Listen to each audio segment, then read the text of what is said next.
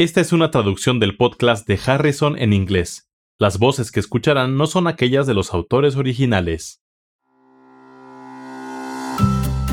Hola, bienvenidos al podcast de Harrison, donde se revisen conceptos importantes en medicina interna. Soy Kathy Handy. Y yo soy Charlie Wiener. Venimos de la Johns Hopkins School of Medicine. Bienvenidos al episodio 71. Varón de 58 años con nefropatía en etapa terminal. En una cita programada, se valora a un paciente de 58 años de edad. Entre sus antecedentes de importancia se encuentran hipertensión y nefropatía en etapa terminal. Su presión arterial está controlada con el tratamiento actual con inhibidores de la enzima convertidora de angiotensina y un beta bloqueador. Tolera la diálisis, pero desea saber más sobre opciones de tratamiento a largo plazo. Por desgracia, la única opción a largo plazo, además de la diálisis continua, es el trasplante renal. Se revisa el tema con el paciente y se hacen los envíos necesarios.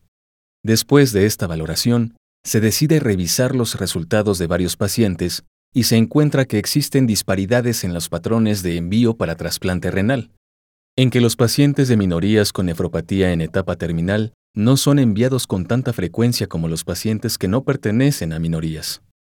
En los sistemas de salud existen disparidades étnicas y raciales que son inaceptables porque se asocian con peores resultados para la salud.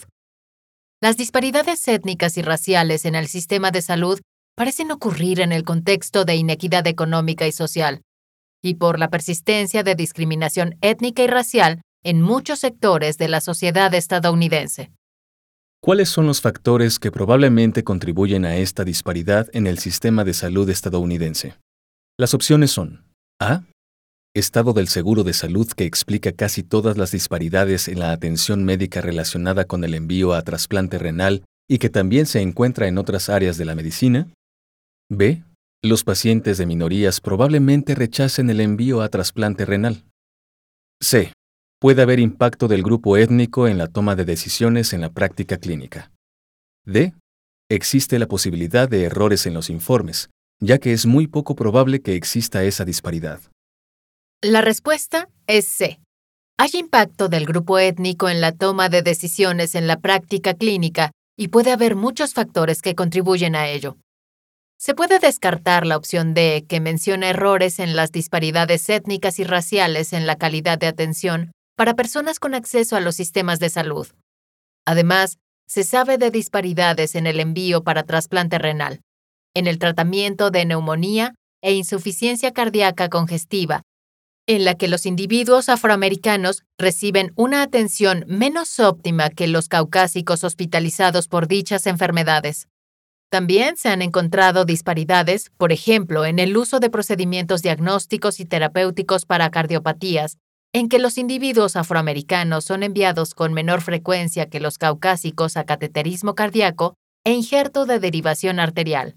Otros ejemplos incluyen disparidades en la prescripción de analgésicos para el control del dolor y en el tratamiento quirúrgico para el cáncer pulmonar. Muchas de estas disparidades han ocurrido con variación en factores como estados de seguro de salud, ingresos, edad, enfermedades asociadas e incluso la expresión de los síntomas. Y algunas de estas disparidades también se han encontrado con respecto al sexo, ¿verdad? Sí, absolutamente. Así que este es un problema generalizado. Sí. Sospecho que la pandemia por COVID-19 también ha puesto de relieve las disparidades en la calidad de la atención. Hay muchos informes en Estados Unidos que los resultados de salud después de la COVID son notablemente peores en las comunidades de raza negra, latinas y en indigentes. Muchos integrantes del sistema de salud y el personal médico pueden contribuir a las disparidades étnicas y raciales que existen en la atención a la salud. Entonces, ¿cuáles son las percepciones erróneas que existen que hacen que las otras respuestas sean incorrectas? Las opciones A y B se refieren al estado del seguro de salud y las preferencias del paciente para rechazar el tratamiento.